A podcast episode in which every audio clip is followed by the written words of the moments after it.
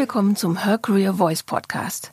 Sie sind hier richtig, wenn Sie diverse und vor allem weibliche Perspektiven auf arbeitsmarktpolitische, gesellschaftliche und wissenschaftliche Themen hören wollen.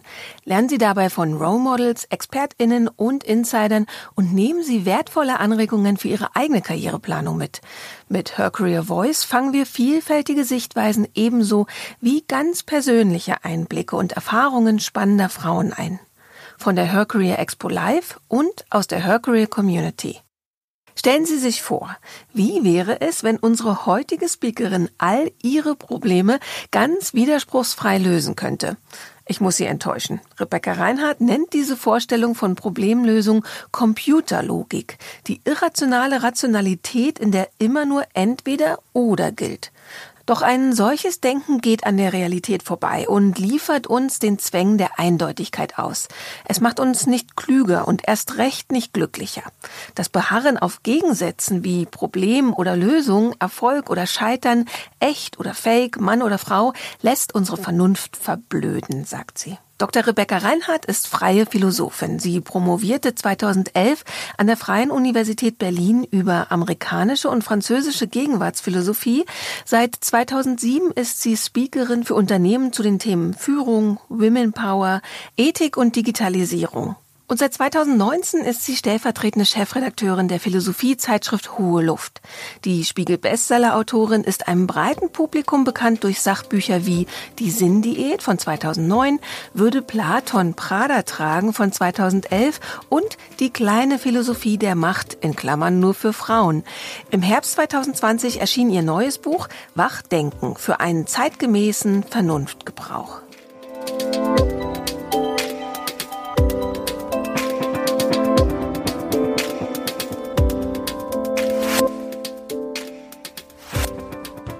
Herzlich willkommen, Rebecca. Ich freue mich sehr. Ich begrüße Sie, begrüße Sie, euch alle ganz herzlich. Ich freue mich, dass ihr an, euch für die Philosophie interessiert. Das ist nämlich total wichtig. So. Ja, gleich mal eine Ansage am Anfang. Ähm, wir steigen auch hochphilosophisch ein. Also dein Titel nimmt ja ganz offen und aggressiv Bezug auf die Aufklärung, also Kantscher Imperativ, wo es ähm, um Selberdenken, um Vernunft gebraucht, um so weiter geht. Ähm, die Aufklärung ist halt auch schon eine ganze Weile her. Ist das Buch quasi von dir so ein Statement, wir brauchen eine neue Aufklärung?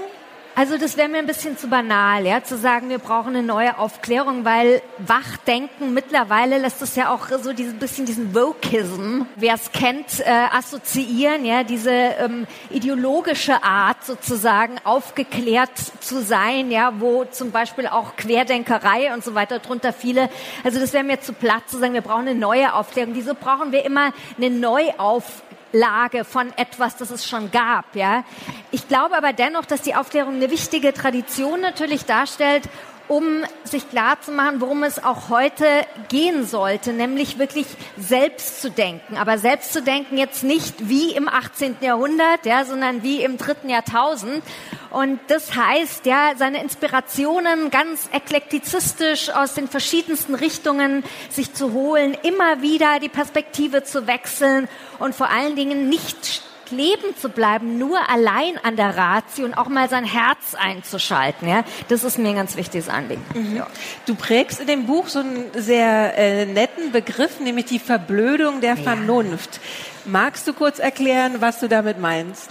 Genau, also verblödete Vernunft, ja, mein Hauptgegner in diesem Buch. Die verblödete Vernunft, ja, damit meine ich nicht, dass wir alle immer blöder werden heute, zum Beispiel durch Digitalisierung, Smartphones, ja, die die Kinder haben, die wissen das Problem, ja, verblöden unsere Kinder, digitale Demenz, Manfred Spitzer, huhu und so. Nein, nein, also darum geht's nicht. Ich glaube, unsere Vernunft verblödet in dem Sinne, als wir zwar einerseits total rational alle drauf sind, ja, aber wir verkürzen das, was unsere Ratio könnte, auf so eine Art binäres Null oder Eins, schwarz oder weiß, entweder oder, ja.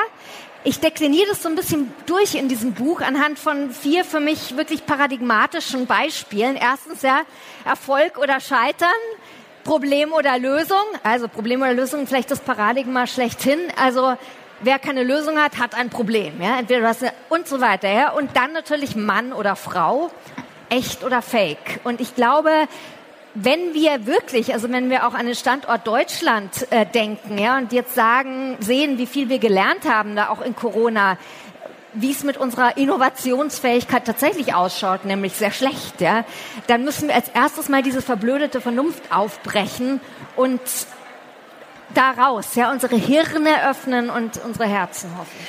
Was ist deine Diagnose? Warum verkürzen wir alles auf dieses Entweder-Oder? Weil es schnell geht. Also meine Diagnose ist tatsächlich, ich starte tatsächlich mit dem 11. September.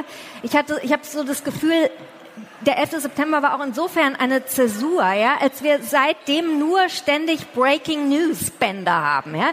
Überall alles ist Breaking News, ja. Und diese Gleichzeitigkeit an Katastrophenmeldungen, an interessanten Meldungen, an wahnsinnig stupiden, blöden Meldungen, ja, die prasselt natürlich unaufhörlich auf unsere arme Gehirne ein und droht sie zu deformieren. Also wollen wir Einfachheit. Wir wollen ein ganz simples, klares Denken. Wir wollen die Lösung.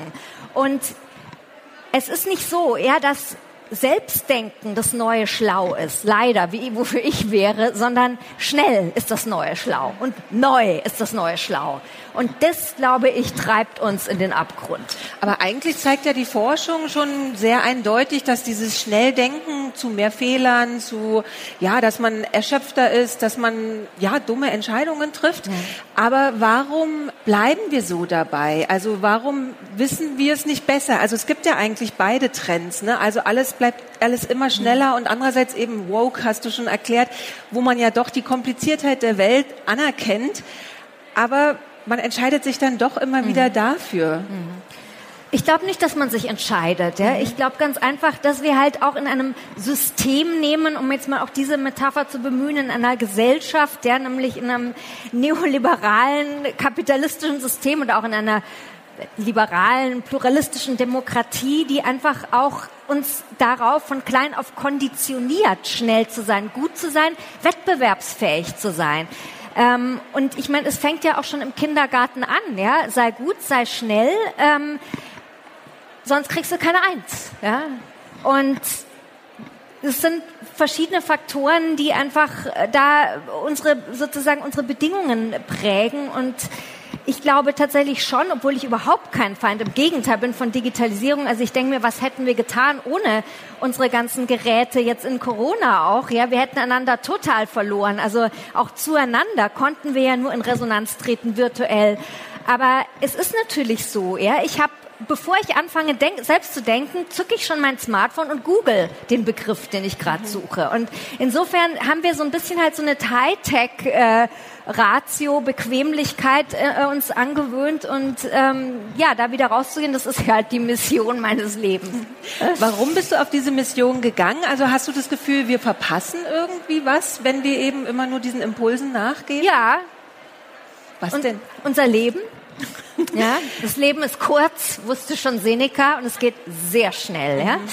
Am Anfang ist es, ähm, ist es alles noch total easy, ja, wenn man sieben ist, ja, diese riesenweite Jahre, ein Tag ist wie ein Jahr. Ja, so, zack, ja, jetzt gehen wir auf, also ich gehe auf die 50 zu, zack, ja, die Jahre wie Tennisbälle, ist wie beim Wimbledon-Match, ja. Gerade auch in Corona, wir haben alle total irgendwie so auch das Zeitgefühl verloren und, und ja, und zack, ja, also ich meine, was, was, was zählt am Ende, ja, was, was zählt am Ende? Also ich habe sehr viele Jahre als Konsiliarphilosophin in der Klinik gearbeitet und auch mit onkologischen Patienten, mit Krebspatientinnen, die auch wirklich am Ende ihres Lebens dann tatsächlich standen. Und was zählt am Ende? Was habe ich gelernt? Ja, ist doch klar, am Ende zählt, dass man in seinem Leben Liebe gehabt hat. Und das ist der wahre Erfolg. Ja? Und dass man vor allen Dingen auch ein einigermaßen reines Gewissen ha hat. Ja? Also das kann, muss man einfach ganz pathetisch sagen. Und das sind so die wichtigen Werte. Und es geht halt schnell. Und ähm, wenn ich halt sehe, ich bin halt nur immer dabei, Lösungen zu finden für irgendwelche Probleme oder alles halt nach Skript zu machen, dass ich einen tollen Lebenslauf habe und dass ich in dieses Unternehmen komme und dass ich auch in diese Führungsposition komme. Das ist wichtig, das ist auch wichtig, aber es ist nicht alles. So. Jetzt hast du gerade schon das Stichwort Erfolg gesagt und hast so gemacht. Erfolg. Ja. Tatsächlich ist in deinem Buch ja auch ein Kapitel zum Thema Scheitern, Erfolg. Ist ja auch so eine Dichotomie, also richtig, dieses richtig. Ja, Nein, entweder oder. Dieses, du argumentierst, dass diese Computerlogik, also ja, nein, 0, 1, ähm, dieses Held sein oder nicht, total schädlich für uns ist. Und jetzt sind wir ja hier auf einer Berufsmesse Richtig. und es geht ganz viel. Also ich glaube, alle, die hier rumlaufen, machen sich Gedanken gerade darum, was ist für mich ein erfolgreiches Berufsleben oder ein erfülltes Berufsleben. Ähm, warum ist es schädlich, wie wir momentan eben so Erfolg messen, scheitern? Ja. ja. Also ich meine, ich nehme mich da nicht auf. Ich bin auch total ambitioniert, um nicht zu sagen von Ehrgeiz zerfressen. Ja, ich will die Philosophie an jeden Menschen hier bringen und alles. Aber äh, trotzdem ist ganz klar, die wichtige Frage ist natürlich aus philosophischer Sicht, was ist denn wirklich Erfolg? Ja, aus philosophischer Sicht ist Erfolg ein gelungenes Leben zu haben. Ja, und zu dem ich selbst beitrage, das aber auch natürlich viel mit Zufällen zu tun hat. Es hat sehr viel mit Ethik zu tun. Ein gutes Leben heißt, ein gelungenes Leben heißt auch Gutes tun, nicht nur für mich, sondern auch für andere und so weiter. Und ich glaube, heute ist halt das Problem, das ist ja so neu nicht, aber es nimmt halt immer stärkere Ausna äh, Ausmaße an, dass wir halt Erfolg nur in Zahlen messen. Ja? Also es ist metrisierbar, ich habe Ratings, ich habe Rankings, ja, ist ja sogar an der Uni so, also aus dem Bereich, aus dem ich komme, ja, die, die, die äh, wichtigen Nachwuchsprofs und Professorinnen, ja, die sitzen nicht daheim ja, und brüten ihre neue Kritik der, kleinen, der reinen Vernunft aus. Ja. Die haben überhaupt keine Zeit dazu im Stillen. Kann man so mal so in Ruhe ein bisschen einen klaren Gedanken zu fassen. Was machen sie? Nein, sie jetten um die Welt, sind auf internationalen äh, Konferenzen, veröffentlichen permanent ein Paper nach dem anderen. Ja, und am Ende ist die Anzahl. Ja, wie viele Papers habe ich? Wie viel habe ich verkauft? Ja, wie viel habe ich gemacht? Ja, man denke auch an die YouTube-Millionäre, Influencerinnen. Es ist nur die Anzahl der Likes und Klicks und das ist halt sehr arm, ja. Also insgesamt, was jetzt insgesamt unsere Möglichkeiten auch als Menschen betrifft, denke ich. Das heißt, du sagst so, im Berufsleben wird alles am Ende auf Ziffern Richtig, runtergebrochen. Ja, ja, okay. Ja. Und daran wird dann einfach Erfolg gemessen ja, oder nicht. Ja. Und Jetzt mal so ketzerisch gefragt, was ist das Problem daran? Also weil, warum ist nicht jemand erfolgreicher, der mehr verkauft zum Beispiel oder mehr Vorträge hält oder so? Also absolut. Ich habe überhaupt nichts dagegen, ja, jedes Mal ein Bestseller zu schreiben. Ich finde das super wichtig. Zahlen sind nicht per se schädlich, aber wenn es das einzige Kriterium ist, ja, und der Rest ist wirklich so Fake und Pseudo, dann muss ich halt echt sagen, schlimm, ja. Und ähm, Darf ich noch was sagen oder wolltest du zunächst? Okay, nee, mir, fällt jetzt ein, mir fällt jetzt gerade ein Beispiel ein, ähm, weil ich gerade den Economist letzte Woche, also den jetzt noch, glaube ich, aktuell, die aktuelle Ausgabe, wer sie hat, so ein gelbes Cover ist.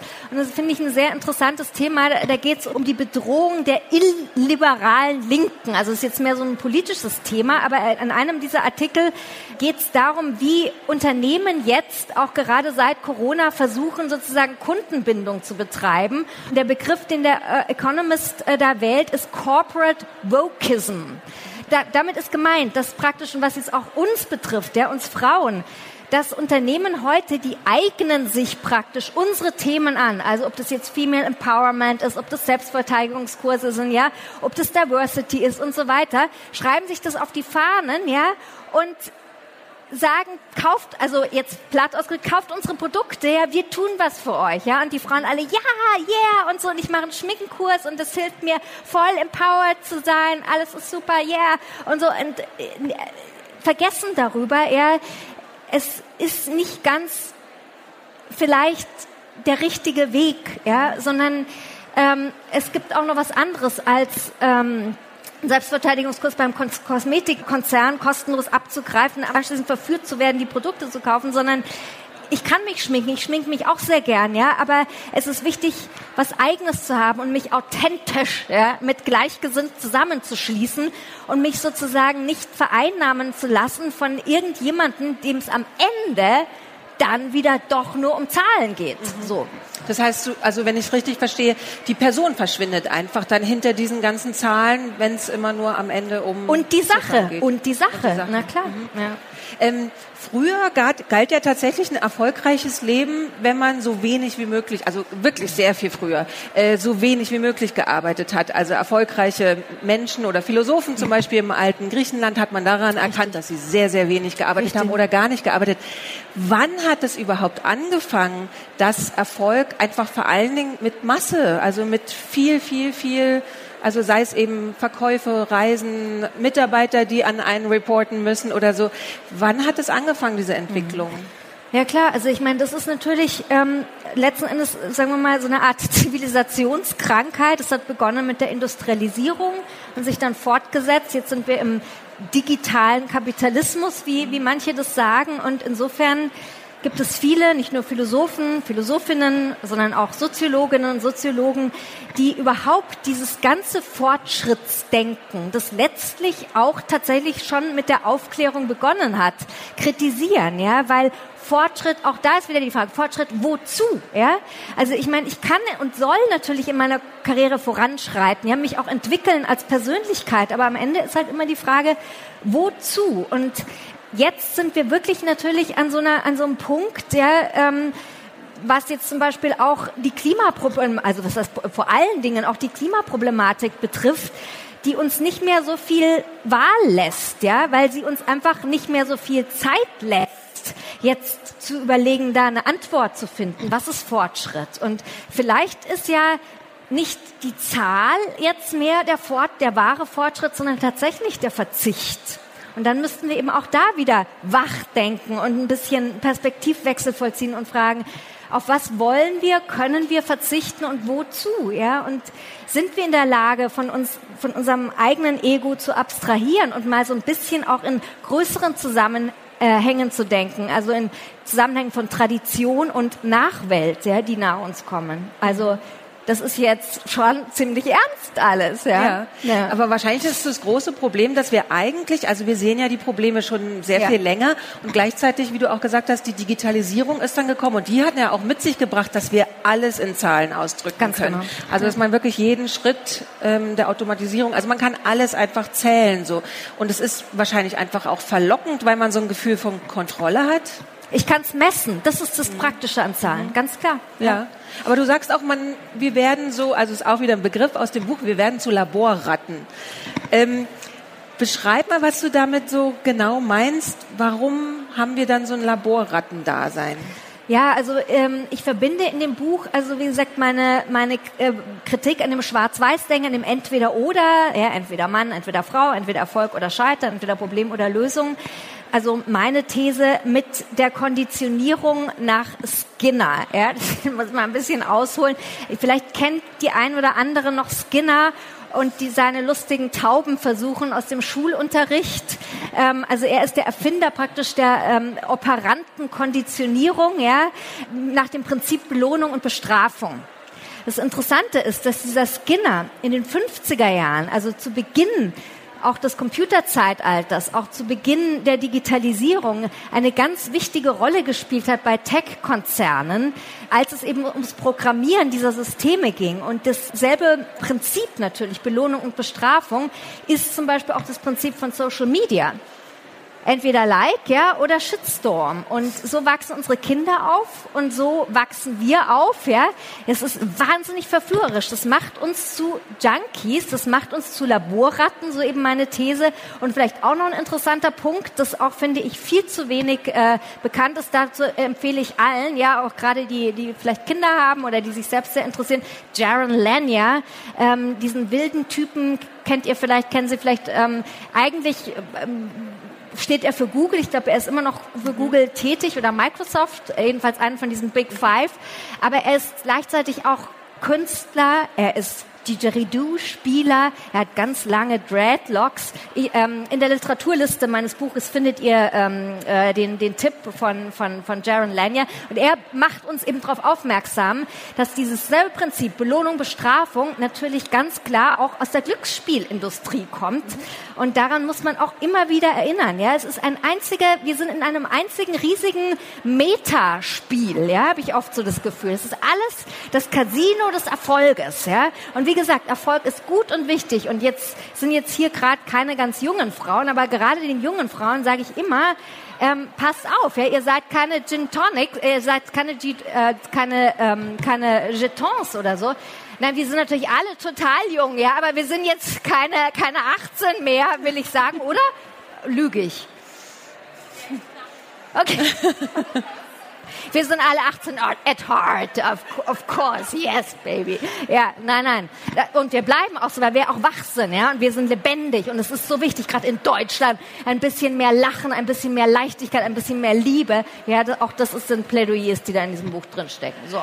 Ja, ähm, obwohl du ja total den Überblick hast. Also du hast ja das System durchschaut, ich, wie man anhand deines ja. Buchs sieht. Findest du dich trotzdem manchmal in so ja, entweder Situationen oder Lebensphasen wieder, wo du sagst, ich bin hier die absolute Laborratte? Permanent, ja. ja. Und deswegen ist es mir eben auch so wichtig, ja, weil wir gerade gesagt haben, Humor und Leichtigkeit. Ich glaube, was wir ganz wichtig und dringend alle lernen sollten, also wäre jedenfalls mein Tipp, statt entweder oder, so eine bestimmte Art auch ironischer Weltwahrnehmung. Ironie, ja, wird auch in Deutschland oft sehr falsch verstanden, hat nichts mit Sarkasmus und Zynismus zu tun. Es ist eine spezielle ambivalente ambigue Art und Weise, wirklich die Welt zu betrachten, über sich selbst zu lachen und ein bisschen so eine spielerische Haltung äh, äh, einzunehmen. Erinnert euch an, an äh, Shakespeare. All the world is a stage. Die ganze Welt ist eine Bühne. Das, ich sage euch, das ist das Geheimnis meines Erfolgs, meines Erfolges. Ja? Es ist alles ein Spiel, ja, aber es ist, wir sind nicht in einem Casino und äh, nicht die anderen sollten die, die Casino-Direktoren sein, sondern wir sind die Direktorinnen unseres eigenen Lebens, ja, wenn wir selber ein bisschen spielen, aber gleichwohl nicht die Ernsthaftigkeit verlieren. Aber das ist viel energiesparender und äh, viel resilienzfreudiger und Work-Life-Balance-freudiger, ein bisschen so eine spielerische Haltung zu haben, wie immer verkrampft und humorlos überall durchzustarten. Also würde ich mal meinen. Hast du so ein konkretes Beispiel dafür, wie das aussehen kann. Also, was weiß ich, vielleicht irgendein Konflikt im Berufsleben oder Vorstellungsgespräch, nächster Schritt Ja, jetzt hier zum so. Beispiel, während wir sprechen. Mhm. Ja, ich freue mich drauf. Ich freue mich jetzt hier mit dir zu sprechen. Ich freue mich auch Sie. Ich freue mich euch zu sehen, überhaupt echte Menschen zu sehen, echt in echte Augenpaare schauen zu dürfen. Ja, und und es, es macht mir Spaß. Und natürlich mache ich eine Performance. ist mir völlig klar. Aber gleichwohl ist es mir ganz ganz ernst und ehrlich, ja, weil ich glaube, wir brauchen mehr Gefühle, ja, und wir brauchen mehr wirklich Echtheit. Und jeder von uns ist anders. Und manche sind anstrengend, manche sind halt mehr ähm, lieb, ja, aber das ist wurscht, ja. Und man, niemand kann alle, äh, niemand kann sozusagen alle mögen, ja, und wir können einander alle nicht lieben, weil wir sind halt nun mal sehr verschieden und diverse.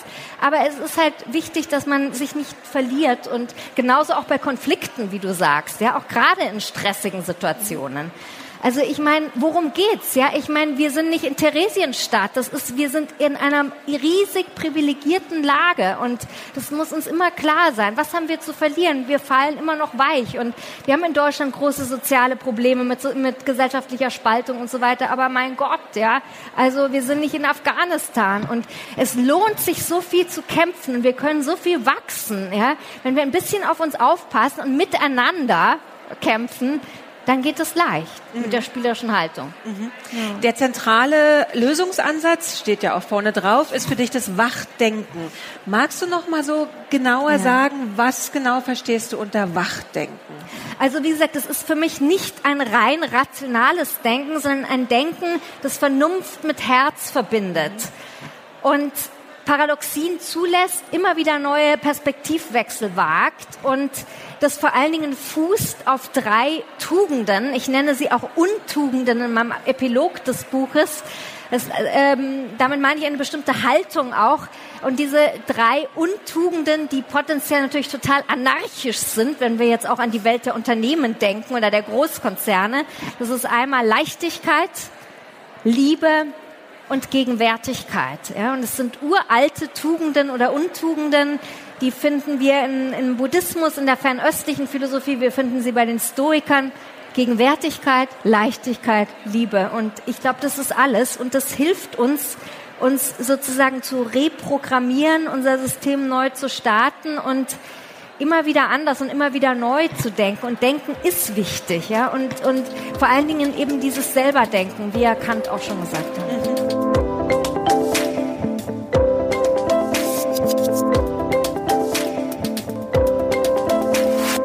Wenn Sie jetzt Lust haben, in die Unterhaltung einzusteigen, dann besuchen Sie uns auf der nächsten Her Career Expo in München und netzwerken Sie zusammen mit tausenden ExpertInnen aus den verschiedensten Branchen und Fachbereichen. Oder fangen Sie gleich von zu Hause aus an, zum Beispiel über www.hercareer-landstates.com. Ob virtuell oder im Real Life, wir vernetzen Sie gern. Wenn Sie gerade eine neue Herausforderung suchen, dann probieren Sie unbedingt www.hercareer-jobmatch.com aus.